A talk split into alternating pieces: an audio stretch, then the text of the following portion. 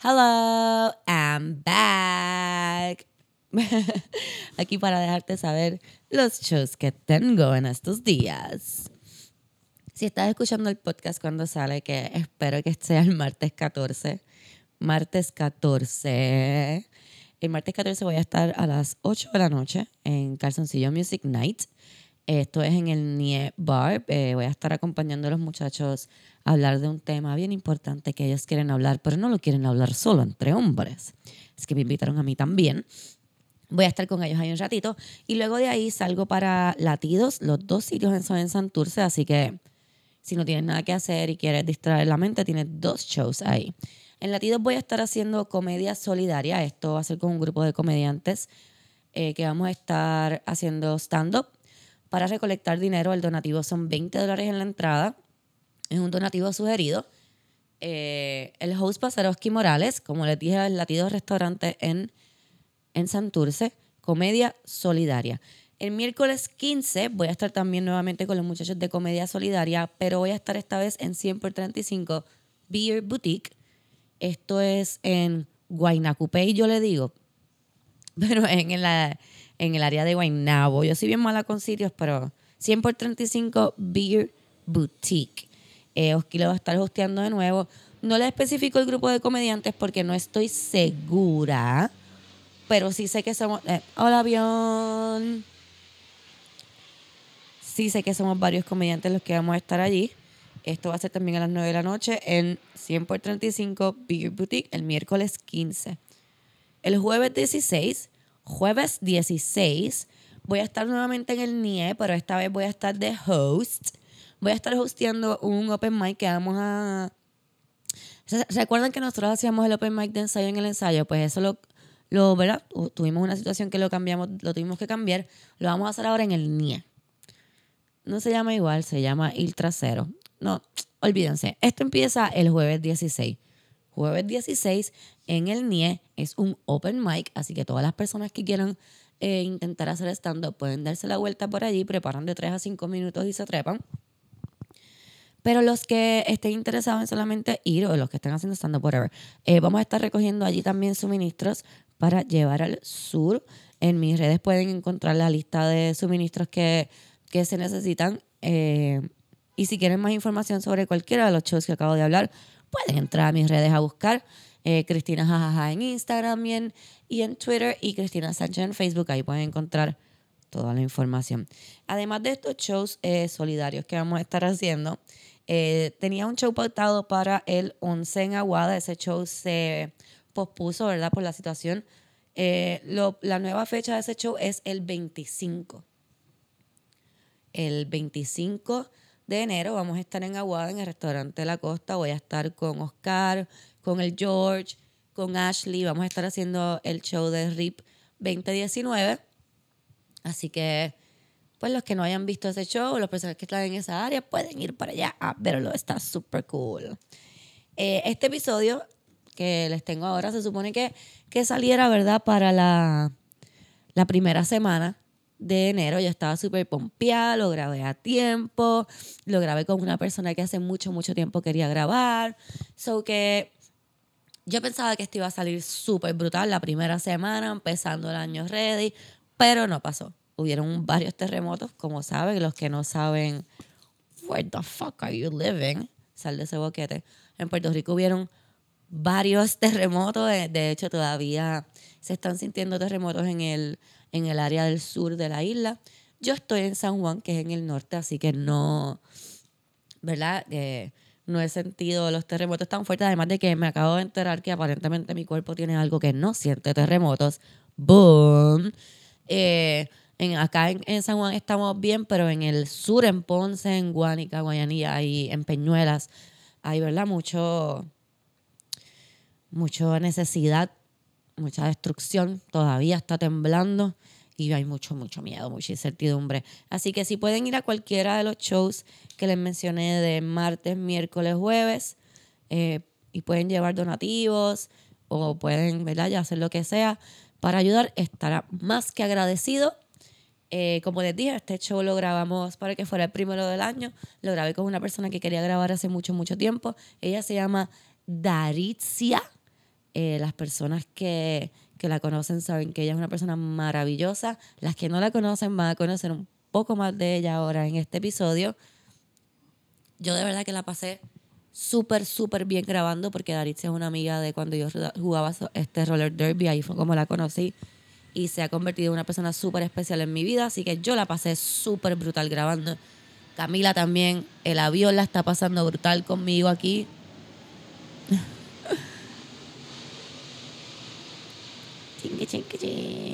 Yo la pasé súper brutal grabando, Cami también. Omar estaba súper confundida, pero aprendió un montón en este podcast. Esto es Yo esperaba más de ti.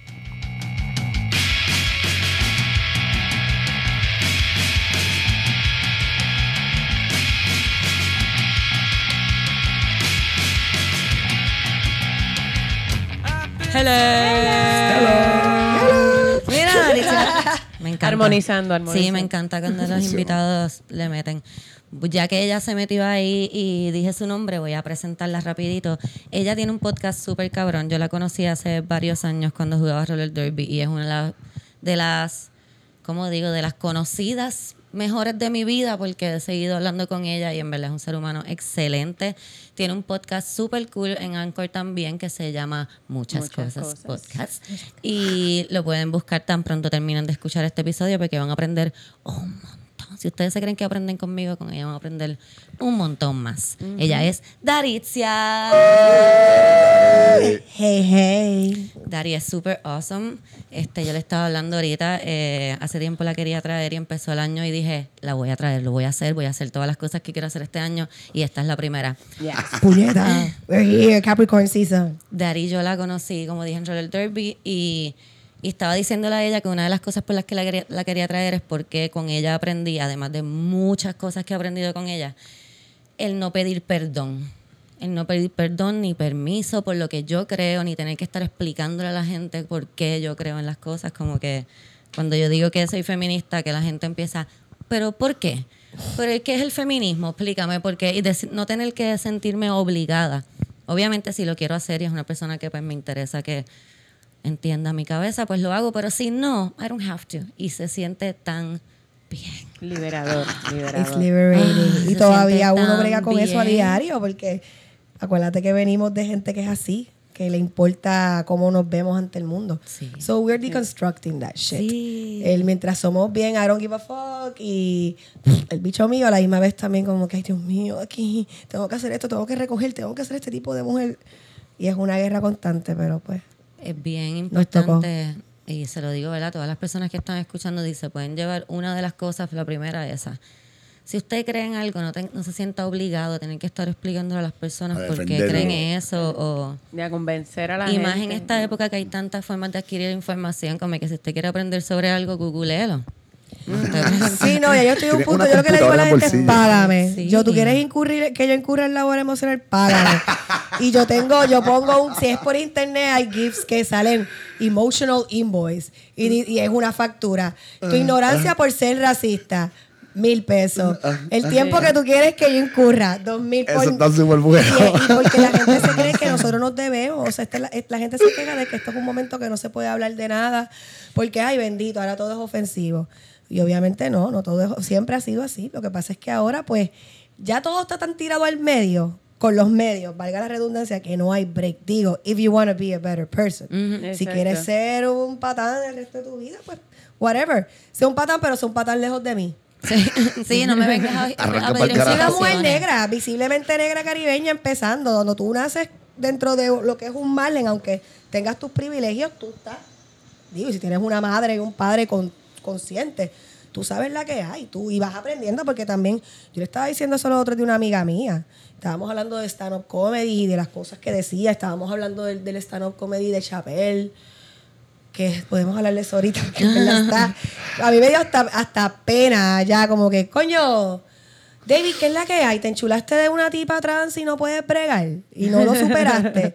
Porque vi como que sacó, o sea, como que su, su show se convirtió en él, querer, como que como cabronado, porque le han llamado la atención por, por ser tan transfóbico. Y el resto de, de, de, y, tú veías a la gente en el público como que... Sí. Como que, fuck, nigga, fuck. Sí, yo, yo estuve viendo el, ese show así como que Es bien en casa. incómodo. It's cringy. ah, sí, It's so bien cringy. incómodo. Es fuerte, es fuerte. Y el sí, hecho que sí. sea un hombre negro lo hace el doble de cringy. Sí. Yo pienso que lo, si se puede sacar algo bueno de eso es que se estuvo hablando sobre gente trans por par de tiempo, que por lo menos sí algo Estas bueno. cosas tienen que salir. Sí, sí. Yo pienso que traer a la luz esos temas también, a lo mejor él no lo hizo ¿verdad? de la manera eh, adecuada, obviamente no. No, pero como que traerlo a la luz y que la gente estuvo hablando Es que sobre qué que se salir. debe de hablar y qué no se debe de hablar, de que, qué Claro. está bien y qué no está No, bien. y va a seguir saliendo. Pues eso, sí, es que va a seguir saliendo sí. porque todavía mucha gente está, sea, todavía, esto está apenas empezando. el, el holding people accountable por las cosas que dicen, eso es ahora. Y también se, sea, también se hace mal en algunos contextos. El cancel culture a El veces se va a una- culture, el una cancel culture es como, es como yo digo. El cancel culture es según el crisol que tú lo mires Exacto. también. Porque yo creo que todo tienes que verlo como justicia restaurativa. Si a una persona se le hace un call out, pues las personas que están alrededor, que lo quieren y le aman y saben que en verdad la persona está así, deberían crear como un cocuyo alrededor de esa persona de, mira, bebé, esto es verdad. Esto está lo loco. Esto sí. Y lo no que solo está eso, pasando. sino también la gente que trabaja con él, o lo- lo- los peers de él, los otros comediantes, Sí, como que, sí, mira, cabrón, hiciste Pero también Y". tenemos que recordar Ah, que en no. verdad nosotros estamos bien fucking atrás. Nosotros todavía decimos, oh, Eso- 2020, oh my God. Quiero, No. sí, quiero entrar en eso, ese tema en específico, que es algo que Omar te preguntó ahorita, pues vamos a explicarle a Omar. Ajá. Lo que es la, a ver si lo digo bien, desescolarización. Desescolarización. Boom, lo dije bien. It took me a while to say it like that. Eh, Unschooling o desescolarización. La explica desescolarización se escucha explica un poco cabrón. sobre qué es El la concepto. desescolarización. Ok, de hecho, el, el podcast de muchas cosas, que sabes, si lo ven, si lo escuchan, hablo de muchas, Muchas cosas. cosas. Hence the name. Pero todo parte, todo parte de- del concepto de desescolarización, de desescolarizar los temas. ¿Por qué? Porque, o, o sea, sí, todos sabemos que la escuela es importante, entre comillas. Pero yo creo que no me, no me tocó ver cuán cabrona estaba la influencia de la escuela y para qué servía la escuela en nuestras vidas hasta que parí. Hasta que parí. Y yo siempre sentía, o sea, yo era una hipitonga en progreso, tú sabes, yo siempre sentí que quería hacer cosas diferentes, no que, no que conmigo fueron malas, pero cosas diferentes con las nenas porque pues me, me tenían sentido para mí. Entonces cuando Alina, eh, cuando mi mamá se muere en el 2009 y Alina estuvo un año en, Head Start, que Head Start es jugar y joder. So, que venga el chorro, que joda y que juegue y whatever.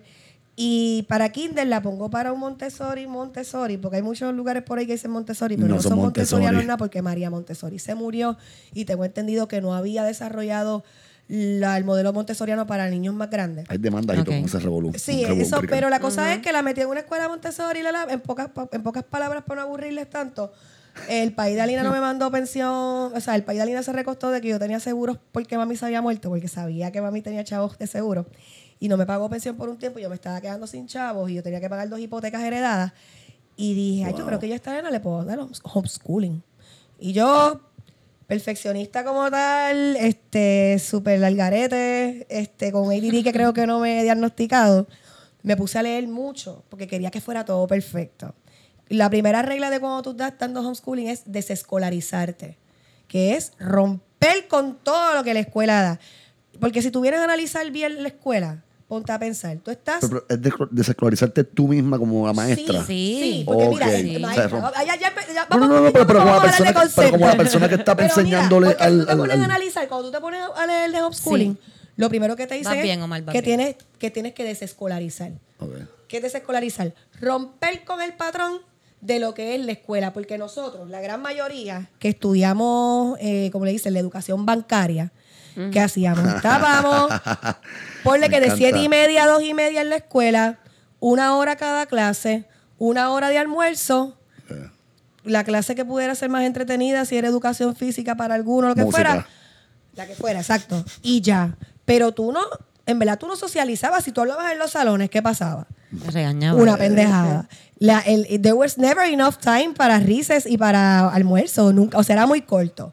Había gente que en verdad estrogleaba con la escuela con cojones y no era que fueran brutos, era que el sistema no estaba para ellos. yeah. No, y también el que tienes que ser de una manera, como que por Aprender lo de menos si estás en un en un colegio que tienes que tener un uniforme, en una escuela Sí. que tienes que tener un uniforme, es como que no tienes que ser de esta manera y no puedes Sit down, ponerte shut up, presta nada atención. de otro color. Y Todo es uniforme, la el palabra recorte- uniforme lo dice. No uniforme. el pelo de los muchachos que no puede ser eh. largo. A mí siempre esto, eso me estuvo curioso, el por qué las muchachas podían tener el pelo largo y los Y muchachos tú estuviste no. en colegio, que el colegio es peor. Yo estaba en Por un eso. colegio. El colegio es peor. El San Pero Antonio igual de Piedra. en Las públicas también tenían sus te- en la- las faldas, el largo de la falda, porque tú sabes, nosotras San provocando siempre con la arrodillaban y se arrodillaban. La zafalda Sí, no sí, llegaba al piso. Pues yo empecé a leer de estas cosas y de cómo... o sea, también leí de los métodos de, de dar clases. Lo que pasa es que cuando yo me ponía a estudiar con la nena, porque yo pedí todos los libros de la escuela, porque no era tan montessoriana nada, y yo empecé a leer, a leer, a escribir y estudiar con ella y era una pesadilla. Y yo dije, yo estudiaba sola desde kinder. Yo era... Aunque yo tenga, yo creo que yo era de estas personas que a lo mejor tuvo un ADD sin, sin diagnosticar, que también podemos hablar de mis percepciones de ADD later on or another day or whatever. Pero yo creo que yo tenía, o sea, como yo era este, académicamente successful Sí, y tenía sí. buena memoria, pues estudié sola desde bien chamaquita. Pero Alina estaba como que en otro flow y esta mierda. Y ella me decía como que, mira, yo no quiero aprender a leer con libros, yo quiero aprender a leer por ahí, en billboards y cosas. Y yo tuve que decir, diablo, tengo que como que darle, darle. Bajarle 20. Y, me y estuve en grupos de escuela, grupos de apoyo, pero hermano, las mamás de los grupos de apoyo eran, tú sabes, sus hijos maker. Hacían unos, unos proyectos bien bellacos. Era, y yo dije, yo no quiero hacer la escuela en la casa, porque that's not the point.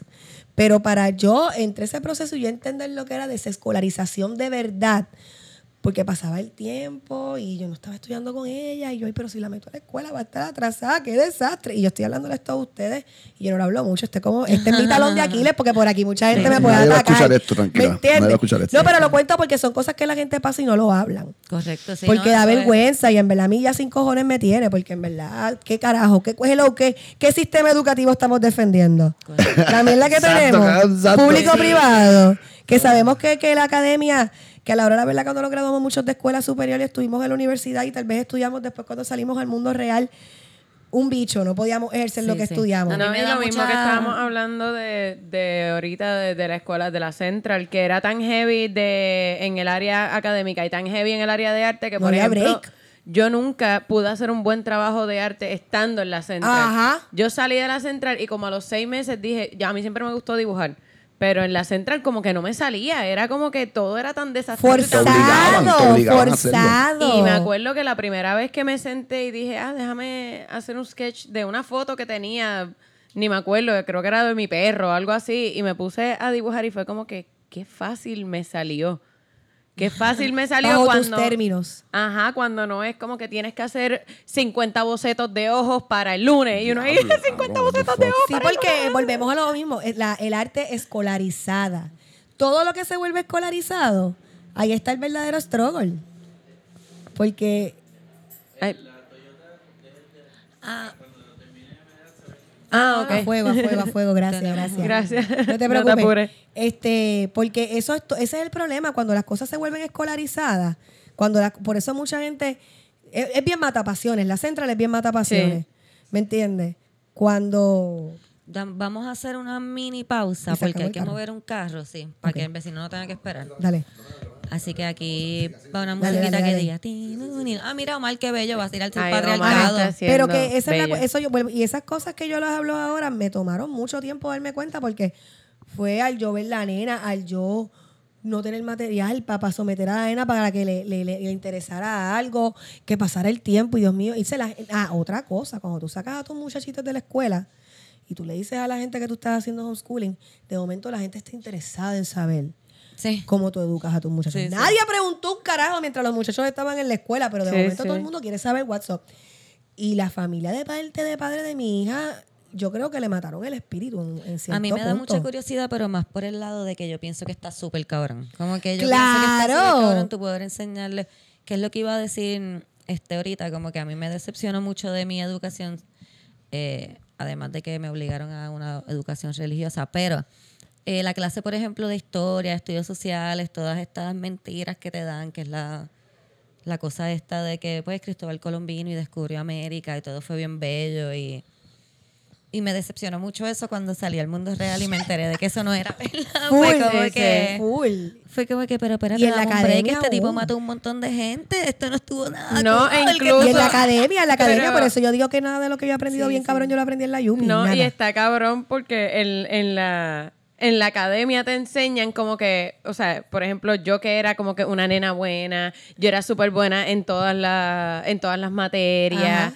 excepto en matemáticas, que era una cruz porque yo decía. "Cuán bruta soy. ¿Cómo es posible que yo Sí. pueda a, a los 13 años hacer un ensayo de nivel de universidad entre comillas?" Y las matemáticas me chichan. Y no, no puedo, como que no entiendo cómo una letra con un número van juntos, no puedo entenderlo. Sí, ¿no? Y te dicen cosas como que, pero es que los números es como leer, pero números. En las no, expectativas. es en las expectativas. Es Y todas esas cosas yo las rompí a través de metiéndome a este mundo, porque ahí vi como que hay diversas inteligencias.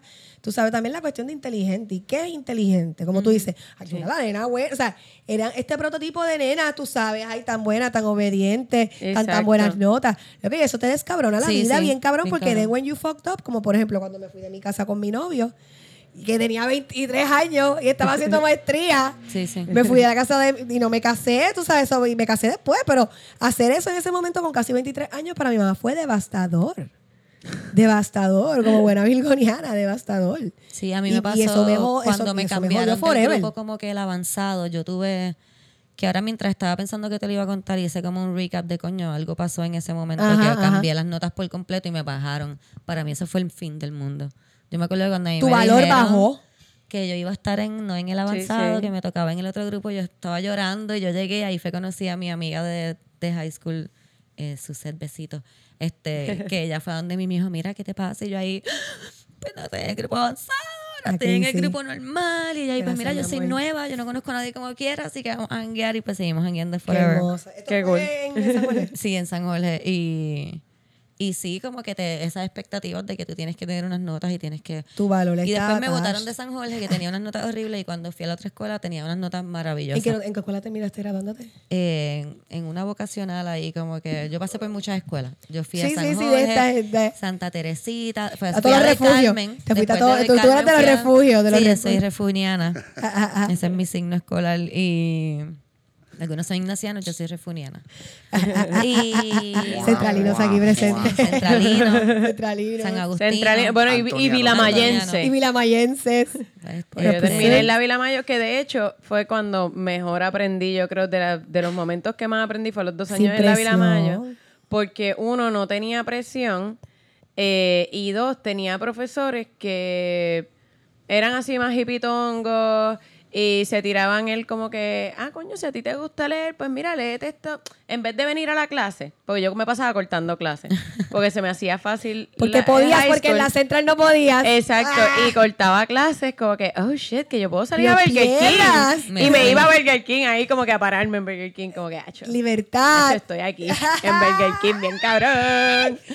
Como- en la central, I so get it. Pero, Como pero yo yo me estudiaba pasaba en cortando colegio, yo clases. cortaba clase y me iba para el baño. Porque no podía salir. Yo voy a pasar los de música. Pues en la Vila Maya yo podía cortar Me clases y me acuerdo que había una maestra que obviamente se daba cuenta, como que si llegaste por la mañana y cómo no estás por la tarde. Ah, ah. Y lo que hacía era que me daba libros, me decía, pues léete esto y después hablamos de qué te pareció y qué sé yo. Y esos eran mis exámenes, entre A comillas. fuego. Eso está bien Este, y estuvo bien cabrón Eso era Montessori. porque... Más o menos. Sí, sí. Un poco, un poco. eso- va- vamos por Era- ahí, vamos por las eh, alternativas. De hecho, la mamá de Alfredo, Exacto, Aybar, yeah. Aybar, la profesora Yeah, Aybar, ella es... era- Maravillosa, era a Pues Bueno, eso, eso, eso fueron Y cosas timing. que yo me di cuenta según, según, ¿sabes? Según cri- criando a Lina, el hecho de que, ¿sabes? Me gradué de la, de, de, de- o sea, yo tengo clases con docente maestría, nunca defendí la tesis, pero el hecho de que yo era de comunicaciones se me hacía tan difícil de que tenía un talentazo para el área que estaba, pero no duraba mucho en los lugares. Ya después me enteré de las partes ya racistas y clasistas de este país. Ya eso, Claro. o sea, no es que me enteré, pero es, eso ya lo entré más adelante que me di que, que lo pude como que verbalizar. Claro. Pero todas estas cosas que pasaron y, y, y yo yéndome, o sea, que yo cambié de carrera, me, me metí en el roller derby, me metí de dula de parto. Déjalo, verdad. de momento verdad. dije, de momento dije, diablo, yo quiero como que irme a estudiar otra cosa, pero yo con Alina, está bien difícil. Yo sé que el cerebro después que uno para no es igual. Al año y medio salgo preñada de nuevo. Yo sé que mi cerebro se fue a la puta, pero cuando tuve a la chiquita, cuando tuve a la chiquita, estaba más pompeada todavía para hacer las cosas. De hecho, Eva, el primer año de Eva, yo estaba certificándome Da- de cons- hombre, pero estaba buscando mi agua y no, y no pude decir esto cuando lo dijiste. Ajá. Yo no sé si Omar sabe esto porque Omar no estaba cuando se habló en el... Omar llegó hace poco al podcast. más o Ajá. menos. Nosotros hablamos con Mariana de que cuando tú caes preña, no sé si lo sabías, pierdes parte de tu inteligencia, cabrón. Ah, Mariana estaba hablando de eso. Sí, como que cuando tú caes preñada, like your thinking stuff se va a la mierda como un 3%. Se va a la puta. Por varias razones. Primero, porque tú te, te preñaron y parte del ADN del quien te preñó Entra está en- dentro de está ti. dentro de ti, O sea, que ya ahí, bruto. Adelante. o sea, que ya ahí te jodiste, porque tienes el ADN de un Ah. macho cisgénero dentro de ti. Tú sabes. Está comiendo ya si tu cerebro. de. Segundo, que, o sea, pariste un parásito, eh, que era un parásito, pero se convierte ahora porque es un parásito. O sea, es la definición de parásito Lo es algo es, que alimenta de lo es. Es un parásito. Después se convierte en lo que quieres. Pero No, Después se convierte en un parásito más grande Es porque un se parásito chupa la teta externo, también, externo, que no puede venir al mundo. Es verdad, nadie aquí puede venir a nacer. Pero si tú eres una madre que tienes attachment con tus hijos, como yo con mis crías, o sea, tú estás constantemente pensando en ellos. O sea, ya tu cerebro no te pertenece. No. So te- que no, La, no. la, la señora Amish que tiene ocho niños Y para es entenderlo, Mariana estaba explicando también que, como Ella era la misma persona de antes. tu cerebro Jamás. como que hace un shift para poder entender el bebé. y como Claro, que tú desarrollas un, con idioma diferente y tú conoces a tus crías. Por Sí, eso tu es que cerebro yo- cambia, cabrón, Por eso no es la yo- misma persona. David, yo no tengo ni un perro, ni un gato, ni un firme. Por niño. eso es que yo todavía tengo como Claro. 16 años en mi cabeza. Ah, no. Oye, no, y full. No, y, ta- y también las pérdidas. Oye, las pérdidas. yo- Ah, no, pues tengo como di- 49 Dicen, dicen que las pichea. pérdidas. Dicen que cuando uno, dicen que cuando uno pierde. a- no, dicen que cuando uno pierde a un 49. padre, o su padre es que tú te conviertes verdaderamente en adulto. Yo perdí a mi papá a los 10 años y perdí a mi mamá a los 27. Y pues, yo tengo unas cojeras cabronas de la, de la pérdida de los dos, obviamente, pero también mi mamá fue una persona que me dio mucha, eh, mucha, mucha seguridad emocional. Por eso, en parte, lo que dice Cristina, aunque tengo mis cagazones como todo el mundo, puedo aprender a decir fuck this shit. I trust my God. Yo sé que estoy haciendo lo que estoy haciendo, pero no es fácil. Sí, yeah. Tú ser una persona que toma Sí. estas decisiones. Ahí va una de las cosas que te iba a decir también, que es por qué, ¿verdad? Como decidiste ser tan vocal en, en la vida en general, porque muchas cosas, o sea, a mí te estaba comentando que Porque mucha si no gente lo me digo, pregunta, exploto. exacto. a mí mucha gente me pregunta por qué no hay tantas mujeres comediantes y en mi opinión eh, una, de la- una de las muchas razones, ¿verdad? Tengo varias teorías, una de ellas es porque pues a las mujeres no nos premian por ser vocales, como que No. tu chiquita, Para nada. cuando nosotros hablamos mucho es como que, "Shh, nena, no seas tan bla, bla, bla", como que, a menos que sea como para el chisme o como que llorando, pues ahí pues, pues está histérica o es chismosa, como que se permite. So que cuando yo encuentro una mujer que es vocal, yo me enamoré de Camila una vez que Camila estaba en, estábamos en la última parada y una persona se nos estaba pegando. Camila y Camila, Scorpio. Camila le gritó a la persona Camila como que, Scorpio. ajá, te bajas como She's que gonna be awesome te vas a always. seguir pegando, ¿qué está pasando? Como que yo ahí como que salieron corazones ahí, oh my God. El, el- el- el de esto de. Pero yo lo aprendí de mi hermana, que es Acuario. Y Eh, oh, tiene esa es otra cosa un que vamos a genio... Acuarios, so- Acuarios son los activistas. Yo tengo Pero ella sí, la pero mi hermana Mi es la es Acuario. cojonúa. Aquí vas a aprender un poquito. Los activistas, Escucha, los Acuarios, Aquarius tampoco. people. Sí, porque él no quiere hablar de eso porque yo ahorita le acabo de dar un clase de undressing Él, él se acaba de poner. quedó bien, quedó no decir algo. Él no, se, él no se puso rojo, él se puso como que. Magenta. Magenta, cabrón. ahora mismo. Scarlett. Vámonos a Porque- Ruby, Scarlet Ruby with a little bit of maroon. Sí, Wow. porque Omar ahorita estaba ahí como que, la ah, central, bebé, yo no central. creo, yo no creo en estas cosas. Su color fue cherry astrología.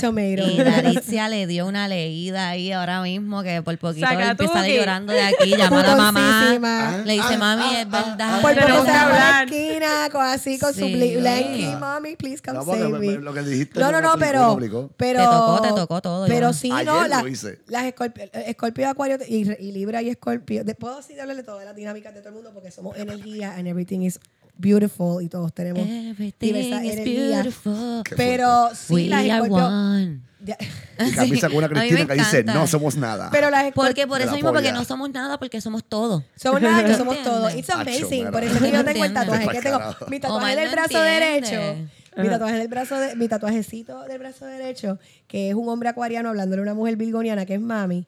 Es eso mismo. Y cuando le digo a la gente, eh, mi mamá y mi papá y todo el mundo, ay, qué romántico. Y yo, no, he's basically saying we're shit. ¿Qué dice? ¿Qué dice? Contigo aprendí que soy solo una gota en el borrascoso mar de este mundo. Exacto, sí, como que somos nada. Contigo a la aprendí misma vez que- somos bien que- especiales porque está cabrón que podamos como que sentir y pensar cuando It's somos beautiful. absolutamente nada. It's Esto está súper cabrón. Es como que, ajá, yo me Tenemos imagino... que meternos un montón de psicoactivos para seguir. Sí, yo imagino entonces, las células como que teniendo ese mundito mierda. también y viviendo y sintiendo y nosotros no lo sabemos, pero ellos también tienen ese mundito. Uh, No, todo, toda esta experiencia y esta carnalidad es hermosa. Lo que por eso es que desescolarizo, porque cuando nos desescolaricemos, Qué bueno que mencionas la, la palabra de nuevo porque estaba esperando que Omar llegara de, de una corrida que dio.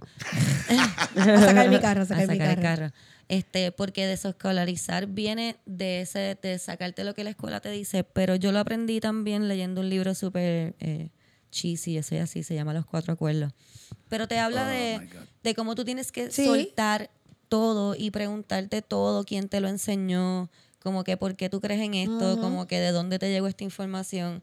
Y, y me gusta más, me gusta el término de desescolarizar para esa parte también, como que no solamente tienes que hacerlo porque vas a hacer eh, homeschooling en tu casa, Claro. deberías de hacerlo para Sí, ser un el mejor mundo- ser humano. No, y, exacto, y Punto. que es un proceso que nunca se acaba. Como Exacto, que cuando es uno eterno. piensa como que ahora No, sí que yo desaprendí todo lo que aprendí. No, hay toda una gama Nueva nueva, hay que de ser cosas. humilde, hay que Sí, ser humilde. Y a veces, lo que pasa es que también, por lo menos en mi caso, nosotros nos creemos, estamos, la- o sea, la gratificación instantánea es algo que nos han metido por ojo, boca y nariz.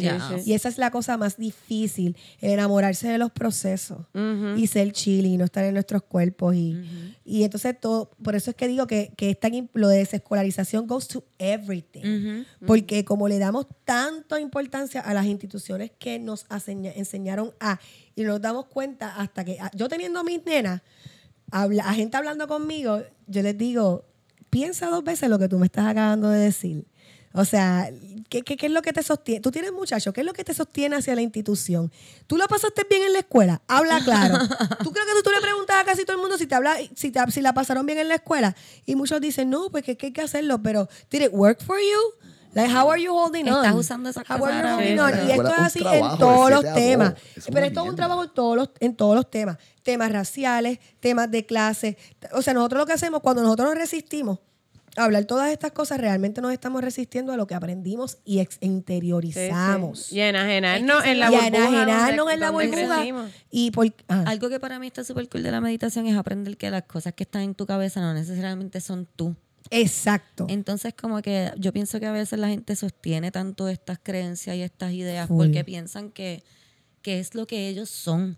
Exacto, exacto. Es- Yo soy cristiano. Yo soy este mujer. Sí, porque yo es soy identidad, hombre, porque son las cosas soy- sobre las que no han construido la identidad. Correcto, pero como que tú no. no o And not sea, everybody gets that. Y te, y te, Yeah. y, y te, y te contesto bien efusivamente. Yeah, porque I got points for precisamente that. Te lo contesto porque yo tengo, trying. yo tengo este pana acuariano que de hecho acabó como mi relación con muchísimos acuarianos como Rosario de la Aurora. Pata abajo, porque tú sabes, ¿sabes? somos, porque somos signos fijos y somos bien, bien, ¡ah! ellos son así, yo soy así. Pero este pana, una vez, él estaba fascinado. O sea, la gente de acuariana se, fa- se enamoran de los cerebros de la gente y me quedan fascinados con cómo piensan. Y él, ah, diablo, todas las cosas, eso mismo, tan verbal, porque todo el mundo quiere a alguien verbal. A los machos les Hasta que les encanta toca hasta que bregar con verbal y más una angry black woman, que rico porque me va a chichar bien delicioso. Hasta que se topan que no, que soy una aburrida y que te voy a estar calling out for your bullshit Sí, constantemente. como que ah, las locas chichan cabrón más Ah, más o menos como que no, maybe, but not really, like we're in sync. Exacto. That shit gets, that shit gets real. Ajá. Gets old Y él, una vez cuando estábamos empezando a conocernos por teléfono o por las redes, whatever, un día regaña al nene, pero nasty. Y yo por aquí muriéndome por dentro. Y él sabía la que había y me dice, eh, yo imagino lo que tú estás pensando y que sea, pero... No tienes idea. Pero viste, tú sabes, este, mi nene, yo- no me acuerdo ahora mismo qué me dijo. Yo le dije, mira, bebé, a mí no me gusta que nadie me diga cómo criar. That's like, I'm very particular about that. Pero yo te quiero decir esto porque si no te lo digo, exploto, bebé. Papi, no tienes que hablarle nene así. Estás viendo bien macharrán, no hay necesidad. y él, la defensa de él, él sabía que yo estaba bien, porque él siempre sabe que yo estoy en lo correcto. Y él dice, estás en lo correcto, pero... Pero siempre va a ser una defensa hacia todo lo que sostiene su macharranería. ¿Y qué es lo que sostiene su macharranería? Su upbringing. su crianza. Sí, no, sí, pues, sí. esos son los valores. Sí, eso es lo que yo digo de que cuando uno, cuando a mí la gente me dice cosas como que, ah, yo no soy raci- este, yo no soy racista o yo no soy machista, es como que, wait a second.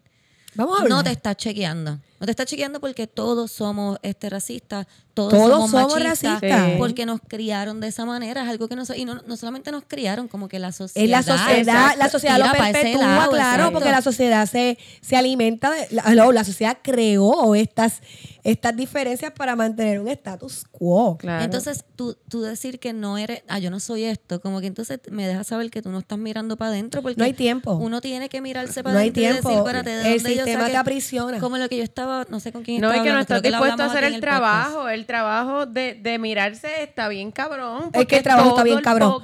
tiempo. Porque lo que pasa es, mira, son tantas cosas. Ahora que yo me fui a trabajar full time este, este año, de pendeja, dos veces, dos veces a trabajar dos veces para alguien, never again, I don't give a fuck if I have to sell my ass.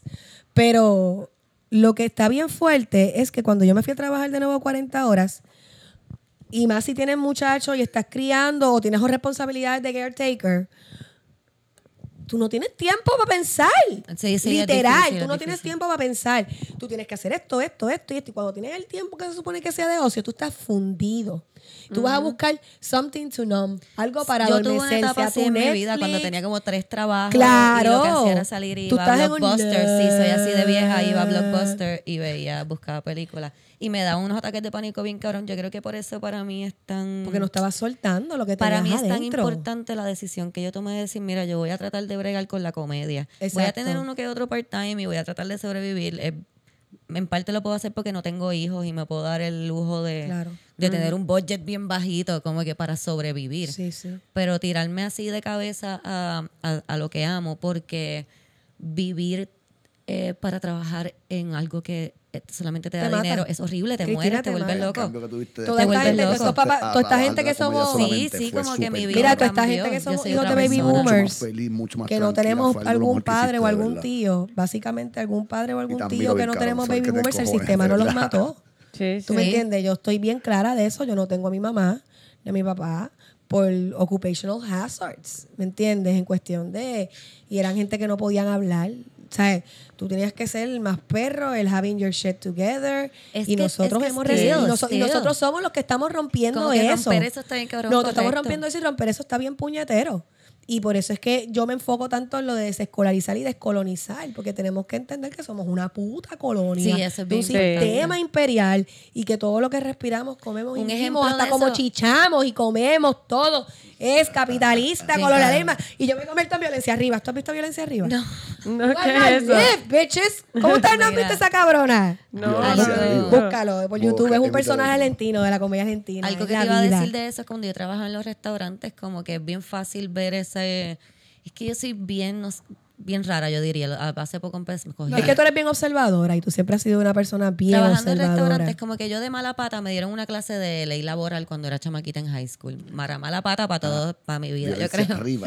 Y trabajando en los Violencia restaurantes, que arriba. tú, que tú tenías que trabajar 10 horas sin break. Yo decía como que, pero es que es imposible. Pasándoselos ¿Cómo- por el culo cómo las un leyes ser humano laborales. puede trabajar 10 horas, 5 días a la semana sin horas, break? Horrible. Como que Pero es que trabajar ocho horas es horrible, es, es 40 horas. Sí. Y, de- por eso es que la gente, o sea, como dijo, un pa- como dijo el pana mío que grabó el podcast los otros días conmigo, ¿quién tomó, quién hizo los cálculos y las medidas para que 40 horas menos 8 es un pago de hipoteca, carro, taca, taca, taca, taca, taca, taca? Por eso es que yo digo que hasta como tú chichas y formas familia, es todo para el capitalismo. Sí, sí. No, y lo que, te iba- lo que le iba a decir Dos que la gente cuando tú niños, estás sobre todo en la industria del restaurante, y no sobre todo en todas. Que se pasan las Es leyes por que- el culo. No, pero que chango tú, porque changuito tú eres como que porque tú necesitas coger un break. Aquí nadie coge break, como que come, come parado. Sí, como no, el- Rest- el- rest- que when you're dead. colonia también. No, que sí, no eso una que trabajar, eso es, eso pura colonia, gracias. Sí, Como que no, por- y, y también la mentalidad baby boomer de, el trabajo dignifica. El trabajo tra- dignifica. El trabajo dignifica como que eh, eh, a costa de tu dignidad, como que... El trabajo dignifica en un sistema donde tú eres mercancía Sí. e instrumento para perpetuar el status quo. Y nosotros estamos rompiendo eso, pero romper eso está puñetero. Porque yo puedo ser la más verbal aquí, pero a la misma vez yo estoy en mi cama allí. Ay, puñeta, pero yo tengo Sí, que hacer sí, todo sí. esto y está cabrón. Y es mi, la presión que yo siento es la que me enferma. Es que No, sí. y que, y que al fin y al cabo hay una realidad económica de, que uno tiene que pagar una Y renta. no- uno tiene no, que- exacto. Y uno dice, pues, al fin y al cabo, pues dale, sí, voy y, y flipeo los hamburgues, pues flipeo los hamburgues y trabajo las ocho horas porque, pues, Y te mueres en el Y te proceso. mueres en el porque las proceso. dos- los dos veces que me fui a trabajar las 40 horas, yo sentí que me iba a morir. sí. Yo trabajé Literal. una vez como ¿Alguno de ustedes telemarketer y fue plan de, de las retiro? peores cosas. Horrendo. Que yo me fui Es horrendo. Es horrendo. Y Lo que pasa, Un qué bueno que mencionas el plan de retiro porque eso es otra cosa que yo decía cuando chamaquita. que cabrón. Yo decía, Yo voy a morir el trabajando. plan de retiro es para cuando usted mueras, tus hijos tengan unos cuantos chavitos como te mi mamá. que te decían como que tienes que trabajar para, tienes que trabajar un montón, trabajar un montón, entonces mierda. después vas a tener dinero. Tienes que trabajar un montón, tienes que trabajar y en parte es verdad, pero ¿y si te mueres pasado mañana? Viviste tu vida trabajando, Sí, trabajando, exacto. Hay gente que le salió la pendeja, pero, pero muchos que le salió la pendeja tenían gente Sí, que los sí. apoyaban. No ahí, entran los privilegios y la, por eso es que la gente odia tanto que hablen de los privilegios porque nos creemos que privilegio es lo que tenías materialmente. Sí, sí. Cuando los O que tú privilegios usas es... tus privilegios necesariamente como que, No, y como, tú- como que a propósito, como que tú Ajá, eres una persona, ajá. tú tienes privilegios y es como que no, espérate, pero es que yo no soy ese tipo de persona. No, porque que- son los privilegios. Porque, cuando, porque, porque volvemos, tenemos que desescolarizar Ajá. todos estos Qué términos. bueno que mencionas lo de Ese los primer- privilegios. A mí me encanta Dime, ese punto. El- el- la gente dice, no, no, pero yo me jodí en mi trabajo. Ah, en la compañía de tu papá. Gracias. No, ¿Me entiendes? Cabrón, Ajá. pues seguro tiene un montón de chavos porque tu papá creó una compañía y te dio un trabajo Entre en la compañía esas. y ya tienes chavos. No, y una tú te cosa, jodiste. una cosa, una cosa bien difícil, por ejemplo, el privilegio de no ser tan Cabrón. notablemente negro como otros, porque Sí, Sí. una, de, eh, una de las cosas bien feas que yo pasé la semana pasada, que lo he hablado ya, lo hablé en mi podcast, que fue que tuve una persona que, para hacerte cuento largo corto, se molestó porque puse un podcast, que Kim- este, un, un, un post que Kim Kardashian, este, la semana pasada se tiró una foto, fotos obviamente hermosas porque están los chavos para alterar la idea. Y en verdad en la foto parecía una Diana Ross joven o una Beyoncé. Ok. Entonces es bien curioso porque cuando la gente le dice a, lo- a, lo- a, lo- a, lo- a las Kardashian que son unas blackfacers blackfishing, que blackfishing básicamente son la gente como que se oscurece para apelar Sí. a esta cuestión de que Como soy a lo Ariana Grande. a lo Ariana. Grande, como el hip cool. Porque esa es la mierda. O sea, ser prieto ahora está bien cabrón, ser hip y cool y verse cabrón y verse con flow, pero cuando alguien prieto quiere hablar del estrógolo y la parte no bonita de ser prieta, pues la gente que se apropia de, la- de lo que es la cultura dicen, ay, ya empezaste con el problema. Quiero hacer una super pausa porque de- estás hablando de un tema del que te quería hablar y te quería dar este ejemplo. Qué bueno que mencionas lo de hip y cool a la misma vez de que de, de la gente no queriendo hablar de esto porque los otros días estaba hablando con un amigo que adoro, me cae súper bien, es súper inteligente, lo considero una persona súper inteligente, una muy buena persona, todas estas cosas, hecho dicho. Me dice un comentario, estábamos él, que es blanco, yo que soy extremadamente blanca también, y Julio, que es como indio, indio puertorriqueño. Ajá. Y me dice, y él dice, pero es que en verdad yo no creo que en Puerto Rico haya racismo. Lo que pasa es que están trayendo eso de la cultura americana, porque como eso Todo está de moda. Oh. Y yo pausé como unos cinco segundos y dije, mire a él, me mire a mí y mire al otro, que el otro nunca comenta en cosas así. Dice, Ajá. tengo que decir algo, sorry. Lo que pasa es que no puedo permitir que digamos ese comentario cuando los que estamos hablando somos tú y yo, como que somos- súper blancos, como que, ¿por qué no va y le preguntas a Titito eh, que, a lo mejor él te puede decir si eso es una ¿Y él moda? dijo? Nada, me dijo que tenías razón. Es, como te digo, es una persona Sí, súper no, cool. no, mira. Lo que pasa es que son comentarios que ya uno repite, por eso lo importante es la fácil, desescolarización. Sí, eh, para- Cuestionarse todo lo A mí me triguea muchísimo. Mejor ejemplo porque eso es algo que yo...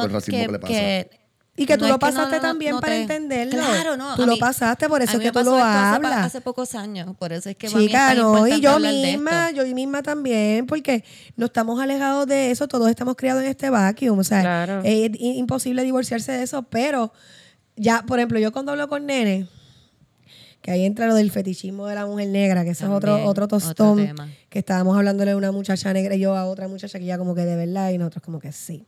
La cuestión está de que... Dijo, si esto existe, Como no que lo sí, visto, tú sabes. amiga. Como que sí, ser negra y ser un tipo de negra también, porque mientras más gorda y más prietas eres, pues menos atractiva te consideran, tú sabes. Hay negras y hay negras. Cuando a mí me dicen esa mierda de hay negras y hay negras, que yo lo he dicho también, es, es, es, es horrible, pero we have to be honest. racista, Sí. ese Lo decimos, Sí, lo sí. comentamos, lo Sí, sí. repetimos. Bueno, ¿Tú ¿cuántas veces entiendes? durante lo de la Miss Universe no estaba como que es negra, pero es, que bien linda? Es, una negra espectacular. Tiene ya. el pelo así. Claro, claro, porque no, Tiene claro, porque no, nos- así, porque no nos dejan ser espectacular. Mira, Es una chinita linda. Es linda, bro. pues la cosa linda es que cuando, cuando, o sea, Déjame, tú sabes lo que es para eso. mí yo estar en el perreo ahí, yo puteando con un nene, que puede ser toda la cuestión, y yo le estoy hablando de colorismo y de racismo, y es como que, ay, pero yo no considero. Ya yo estoy en un punto que yo trato de respirar y decir, no te agites, Darit, si entiende, pero a la misma vez yo me tengo que preguntar, ¿ese nene me llevaría a su casa?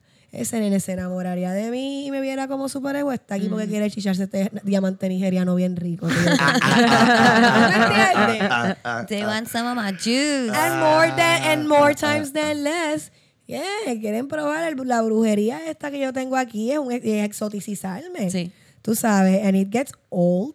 Porque cuando tú vienes a ver dentro de tu vida, toda tu vida te ha pasado. Sí, ¿Me esa es la entiendes? cosa. Y es como que, Eso- Eso es lo que wow. está cabrón. Sí, de mira, No es tenía en game, es que soy negra. Entonces, mirar como ahora atrás. ser negra está cabrón. Pero entonces me pasa lo que me pasa. Digo, mira, las Kardashian, que está cabrón porque hay gente que dice, ay, pero es que ellas son de familia de Medio Oriente. Kim tenía unas facciones bien notablemente armenias, como de su papá. Cabrón, si Ella se- ha encargado de De eliminársela. borrarla, sí. Y de momento quiero tener culo grande porque hay este prototipo de que las negras tienen culo grande, rodearme de gente negra, casarme con gente negra, ponerme este este, pre- este, ¿cómo se llama? Trenza, que cuando tú te las ponías, diablo, que ya hay, que el garete. Sí, Tú sabes, y de Sí, momento sí. ella es la más perra. Y, es- y yo estaba hablando de mí igual, yo no pierdo mi tiempo con las Kardashian porque hello, whatever. like, I got- pero lo pongo porque la gente tiene que estar consciente también que esto es movidas y tácticas de coger cultura y apropiarla, Y explotarla, chavo. sí. Entonces rápido vino una pendeja ahí que me imagino que ella probablemente es la más clarita en una familia de negros y lo más seguro recibió o- el otro lado del colorismo de cuando eres el clarito en una familia Sí, de sí. negros. Y empezó a decirme, ay, ya rápido ustedes, hablando de racismo, dividiendo, porque esa es la táctica número uno cuando tú hablas de racismo. Van a venir a decirte que tú estás desuniendo. Que tú, ay, la unión. Hablemos de esta Eso es lo unión. que iba a decir, exacto, como que ¿Qué unión estamos los hablando? otros días yo estaba pensando en esto, no los otros días como que la semana pasada. Sí, ¿no? pero pero hace poco estaba pensando como mata que ese mosquito, yo tengo IDD, veo mosquito y Ajá. puedo lo ver. míralo ahí en la, en, la, en la pantalla chiquita, en la esquina, es gris. Ah, Está bien, si no traerlo a mí, lo mato yo. Es que... me- Este, esta jodienda de que aquí en Puerto Rico no hay racismo porque todos somos las tres razas Todos tenemos- ajá, unidas. que eso es un embuste, Como cabrón. que, ajá, exacto. Eso fue lo que me di cuenta los otros días. Dije, oh my God, this is brainwash too. Sí, sí. exacto. Como que puñeta. Ah, Todo, no tengo nada de facción todo. de taíno en mí. Sí, no, ¿entiendes? exacto. Y no es que no tengan nada de facción de taíno. Ese no es el punto. Exacto, el punto porque es que es, features, there's no eh, Ajá, el punto es que es un, es un brainwash que nos hacen a los puertorriqueños desde Para no hace hablar. muchos años para no hablar de que mataron a todos los fucking taínos, violaron todas estas fucking negras y ahora fucking todos estamos aquí haciendo como si todos fuéramos una familia bien Porque somos los puertorriqueños, somos los más felices y los más guapos del mundo. es. Eso, eso, lo tra- eso lo trataron de hacer en Estados Unidos y como es tan grande no funcionó. Nosotros como estamos aquí nos comemos toda la mierda que nos dan los Claro. americanos. No funcionó y nos comemos, estamos Claro. Eso, este eso- cuento. eso es como si asumieran que la gente nunca, no hubo inmigrantes en el 1800. A gente que llegó de No. Italia, Bueno, se establecieron en se punto casaron. sobre y esto es que la nunca hubo- esclavitud en Puerto Oye, oye, Rico- oye, en verdad La esclavitud aquí estuvo más tiempo que en Estados Unidos. que Por eso, es mi mayor es que aquí pasó, aquí pasó lo mismo que pasó. Yo creo que por YouTube, si tienen el break de ver, un, hay es como break. un documental que se llama Black in Latin America. Black, es con el tipo este de PBS, Prieto, él, que, que él hace el show este de, de Ancestry con artistas Ok, ok. famosos, que él hizo el de Ben Affleck y Ben Affleck se enteró que su familia era Slave Master y no quería que saliera él de esto. Oh, shit. Wow. Macho de Boston. Olvídate, macho blanco Black de in Boston. Latin America, ¿Qué te puedo decir? Pero um, eh, hicieron estos Henry documentales y en estos documentales pues explican, por ejemplo, como en Cuba y como en Brasil, cómo estaba tanto negro. Y aquí pasó también en Santo Domingo también y te aseguro que pasó en todo, en todo el cono sur, que cuando empezaron a ver tanto negro y tanto pueblo originario indígena, empezaron a decirle a la gente europea que vinieran, que Sí. vinieran para blanquear. Y eso fue lo que pasó aquí. a finales de los 1800 y principios de 1900. Sí, mi Aquí- familia aquí- viene aquí- una de España, la otra viene de igual Córcega. Cuba, Cuba pasó finales de los 1800. Brasil, te aseguro que también República Dominicana, porque eso fue para blanquear la Aquí historia. pasa mucho, tú vas al centro de la isla y ves muchos Exacto, apellidos raros. exacto. Sí. Chettini, Mis abuelos son así, de- dices, Entonces, entonces, estaban en entonces esa, eso aquí hay una, aquí- o sea, hubieron agendas de silenciamiento raciales. O sea, habían negros y marrones superpuestos para lo que Grito de Lares y todas esas movidas nacionalistas, pero también acuérdate que había colorismo, racismo, Sonora que los estaban tratando de tú a tú. So, cuando llegó la hora de hablar de lo que estaba pasando, pues los silenciaron. ¿Y cómo los silenciaron? Pues mezclándolos, callándolos, de todo un poco, tú Sí, sabes. yo me he puesto la tarea de, de, de ver quiénes son las personas que dicen que no hay racismo. Como que es- Siempre ¿quiénes hazlo. son- Siempre- ¿Quiénes siempre son los que dicen que no hay racismo? Y siempre son personas blancas. Como que Pero esta muchacha, pero- perdón, pero esta yo soy situación blanca que me- también, esta situación pero- que me O pasó- personas claritas. Esta es situación que como me pasó con esta tú- muchacha, ella primero me estaba peleando, pues eso mismo, que como que quién era yo para definir quién, que ella era negra o no. Y yo le dije, yo no te estoy. Yo, no- yo primero que nada, que no iba a ponerme. Proble- primero, primero que nada, que yo no iba a ponerme pico pico con la persona porque la persona es problemática y yo no iba a ponerme sí, pico sí, pico. yo, sí. Lo que yo lo que hago ahora es me protejo. Como yo tengo muchas amistades come fuego que quieren ejercitar su, su arguments muscles. Sí, sí. O Los deja yo que- los tagueo y esa es mi army de protección. Ah, eso está bien, cabrón. No, full, yo me tengo que proteger. Porque también tengo que dejar en evidencia la violencia que genera. Sí. Después, cuando ella estaba bien cojona conmigo, pico a pico, le dije, tú eres una persona violenta y yo tengo que dejar en evidencia lo que, lo que yo digo causa a la gente. Porque todo esto era porque yo estaba definiéndole. Yo lo que, eh, a ti el mundo no te ve como visiblemente negra, olvídate. Yo la, yo, la, yo la bloqueé porque no iba a discutir, pero tenía un, un Es que esa perfil es la cosa. público. y Si por ella dice que no es vomitando. visiblemente negra, entonces ella piensa que está diciendo que no es negra. Que, que people, ella tiene una herida. Es Ajá. una herida que tiene ahí. Ella se casó con un hombre negro. Pues sí, porque también la gente se cree que porque no chichi, porque, porque, porque chichan gente raci este negra, no, No pueden ser de Sí, racistas. exacto, exacto. ¿Y qué pasa conmigo que la gente negra no me quiere chichar? ¿Entiendes? O sea, eh, Sí, son sí. muchas dinámicas. Entonces, hablar es bien difícil, es rápido. Lo primero que la gente te dice, ay, eso lo traen de allá afuera. Porque y yo le digo a la gente, hay una cosa que se llama la diáspora negra. ¿Sabes? La gente, si tú hablas con alguien francés negro, con alguien jamaiquino negro, con alguien este, de otros lugares que no sé exactamente cómo sería con el continente africano, pues son otras dinámicas. Pero tú hablas con gente negra que ha, que ha salido también del continente, ha estado en otros lugares, o, que- o, gente de, de, ¿sabes? Que no sean de países africanos que es como Sudáfrica, que haya muchos blancos, pues te van a poder hablar de las cosas que pasan y van a ser más o menos las Lo mismas mismo, historias, sí. varia- variados. ¿O qué? Vamos, por ejemplo, en Ruanda. Lo de Sudáfrica el está genocidio volviendo- que hubo en Ruanda en el, 90, y- en el 93 fue el genocidio, 2003, 93. J. Ruanda, que sí, fue sí. los Hutus versus los Tutsis. Tutsi. Y los, los Tutsis estaban matando a los Hutus y los Hutus eran los más Sí. negros. Sí, sí. No, tú sabes que son unas cosas que, que pasan y siguen sucediendo. Sudáfrica está volviendo de nuevo a una resurgencia bien grabrona. Sudáfrica de está los bien cabrón lo que quieren. ahora. Sudáfrica Eh, cuando, cuando ganó Mandela empezó a hacer un trabajo de reparaciones. De todo el y entonces los blancos empezaron a quejarse porque no los cogían en los trabajos y un montón de les cosas. Y estaban quitando ahora, sus tierras, cabrón, y ahora le quieren, le quitar las tierras y están... Hay gente negra que dice que no hay que hacer El otro tanto. día Hay gente negra que dice, surgió- fuck that shit. el otro día eso es de surgió- nosotros. Dame esa El otro día surgió un Ajá. tipo que era un supremacista blanco, que el tipo se grabó, eso estuvo súper cabrón. Yo vi eso, mano, y a mí se me cayó el corazón al piso. El tipo era con un paro y una jodienda, él eh, atacó a una persona que era, eh, bueno, defendiendo a la nación negra sudafricana. El tipo está con su bebé y con su mujer. Y este hombre blanco está en su casa diciéndole, "Ah, te lo vamos a matar la jodienda, la pendeja. Y hay alguien grabándolo. Y eventualmente el tipo coge con un palo, le cae arriba al hombre y lo mata frente a su mujer a su niño. Y alguien grabándolo. Y, y si- esto es un Facebook Live. I don't know Ah, why you no, watch this. eh, Sí. porque ahí So tú por- no, no, no, no, no, no. eh, Obviamente el tipo, la tú es que el tipo después se fue a un, se fue a un tiro, tú a tú con los guardas y le quitaron la vida, bien cabrón. Pero que lo que te quería dar es eso, que hay una resurgencia ahora mismo heavy en el racismo. No sé Bueno, si- no hay, no hay una resurgencia. Ajá. Él nunca se fue, ¿me entiendes? Pero es que ahora la gente se está dejando ver y le importa un carajo Lo que pasa, si- si que lo que estábamos hablando ahorita, hay una inmediatez con las redes sociales. Ajá. Eh, eh, ajá. Esto siempre ha pasado. O sea, yo, yo, viví en Estados Unidos bien pequeña y es como yo le digo a la gente, yo llego a Estados Unidos y a mí no me gusta ni el aire que respiro. Yo puedo estar en Miami tal vez porque vemos un montón de satos, de, de satos hispanohablantes que podemos meternos las cabras un poquito y pensar que estamos en condado. Ah. For what it's worth. Pero yo nunca me he sentido cómoda ni con el aire que he respirado en Estados Unidos, siempre desde bien pequeña. Y mami lo odiaba por el racismo que vivió. Y mi mamá y mi papá vivieron en Malasia cuando yo era chiquita. Papi era bien prieto, mami era más clarita. Y mami le decía, como en Malasia, Malasia, los grupos étnicos más grandes en Malasia son chinos, gente de allí, los malay, indios, indios y corillos musulmanes, no sé exactamente de qué país. Pero No, obviamente la gente que era así como que más india y veía mami, veía a papi, o sea, india es de indio, habla de in- la India, no indígena. Sí. Cuando veían a mami, veían a papi, me veían a mí, y decía que a veces me tocaban el pelito para ver qué carajo era la que Ah. pasaba. Y miraba la canastita de bebé como que, y lo estamos hablando de dos puertorriqueños, ¿verdad? Que uno más prieto que la otra, punto. Sí, sí. Y después mami no pudo bregar en, en, en Washington con el racismo y toda la mierda. So, yo siempre he estado bien consciente de eso. Y después, para colmo, en el 98, cuando fui a Close Up, los viajes de Close Up que hacían cuando uno estaba en la superior, que visitaban la Washington DC y eso, Ok.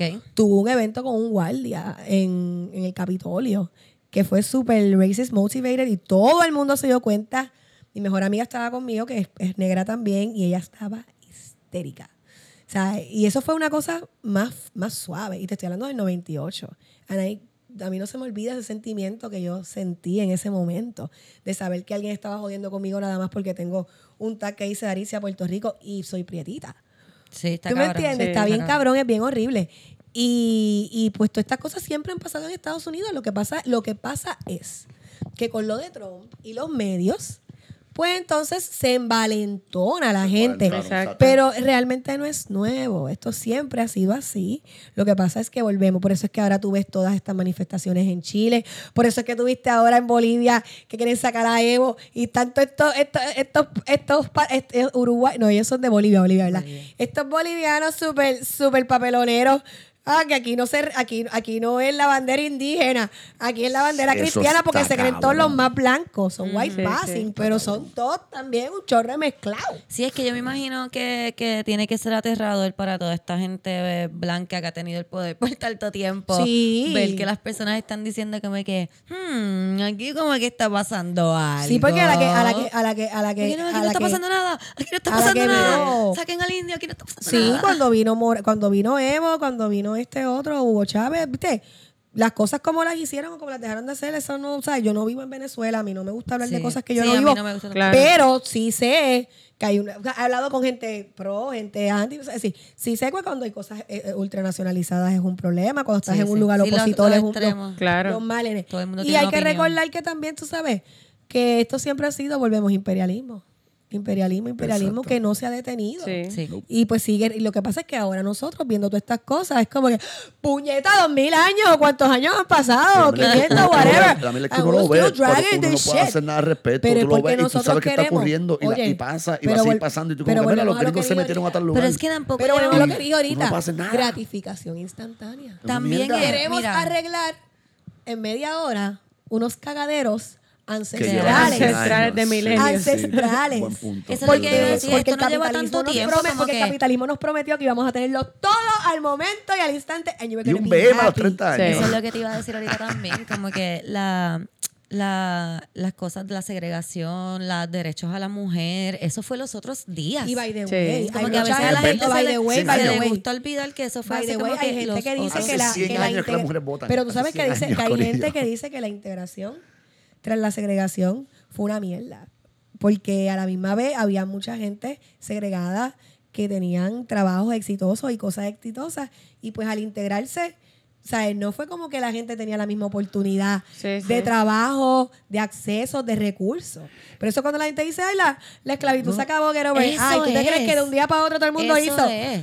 Eres Por eso- negro, te amo. Por eso no Sí, dije ni la esclavitud como ejemplo, dije la segregación porque eso está más cerca, Va- pero la esclavitud, como que todo está allá al lado. Entonces yo pienso, esta es mi nueva teoría, la he estado pensando hace poco. Pienso que, ¿tú sabes lo que pasó? Titito, Tito está ahí. Bueno, hay una cosa que dicen que hay un, Es hubo que hay un un- Black Wall ¿Quién Street. fue el, luchador que mató Eso a te quería decir. Black Eso te quería decir, eso era un pueblo entero. El invader fue el que apuñaló a otra persona. No, eh, a- Ok. a, a Bruce. A, Ay, Dios Bruce mío, yo estaba Ok, Ah, ok, chequéate. Yo No estaba hablando de eso el otro historia. día. ¿Cuál cosa? Pues Es una historia de que en la lucha libre de Puerto Rico, yo no me la sé bien y me perdonan las personas que sepan mucho de Mi, lucha mi libre. abuela es fan. me van a abuela es- perdonar. abuela amaba Pero en la lucha libre de Puerto Rico vino un gringo Sí, a sí. tratar de como que mejorarla. Y él venía a buenas intenciones. No voy a entrar si es un colonizador malo o es bueno. La cosa es que el tipo venía a mejorar, entre Claro, comillas. claro, el white y savior. vino este, este luchador, no sé si fue el Bruce Invader. Brody. No, no, ese No, era, el fue, Chiquistar fue el Invader que- con. Um, ¿Fue el Invader? Abdullah de Butcher. Uno de esos, ¿verdad? No. Y ellos dijeron... Fue el Con Invader. Butcher. Invader con- Ajá, Fue el Invader alguien dijo, fue que jodieron a no, Brody". no podemos dejar que este tipo venga, esto es de nosotros, vamos a seguir siendo la mierda que estamos haciendo, no vamos a dejar que nadie venga. Y lo mataron, lo apuñalaron, no pasó nada, no los metieron presa. Pues yo pienso que eso pasa como que en el mundo. Claro, ¿Entiendes? Como claro. que se hace un avance como que, ah, ok, mira, este, se abolió la esclavitud. Y ven que está yendo, ay, mira, se empiezan a asustar los blancos y dicen, no, tenemos que hacer algo, vamos a joder esto. Ah, y lo joden y nos atrasan como 500 años. Lo que está pasando ahora. Eso te iba a decir. Entonces ahora. viene fucking Trump, estaba todo yendo de lo más bien. Ah, un presidente negro. Ah, la gente del Me Too Movement. Ah, de All Black, eh, Black Lives Matter. Todo está pasando y de momento Trump nos atrasa 500 años de nuevo y estamos linchando gente a- como Pero- que pero- en pero fucking es por lo 2020. mismo, pero es por lo mismo, porque acuérdate que es como yo digo, el macro, el macro es creado.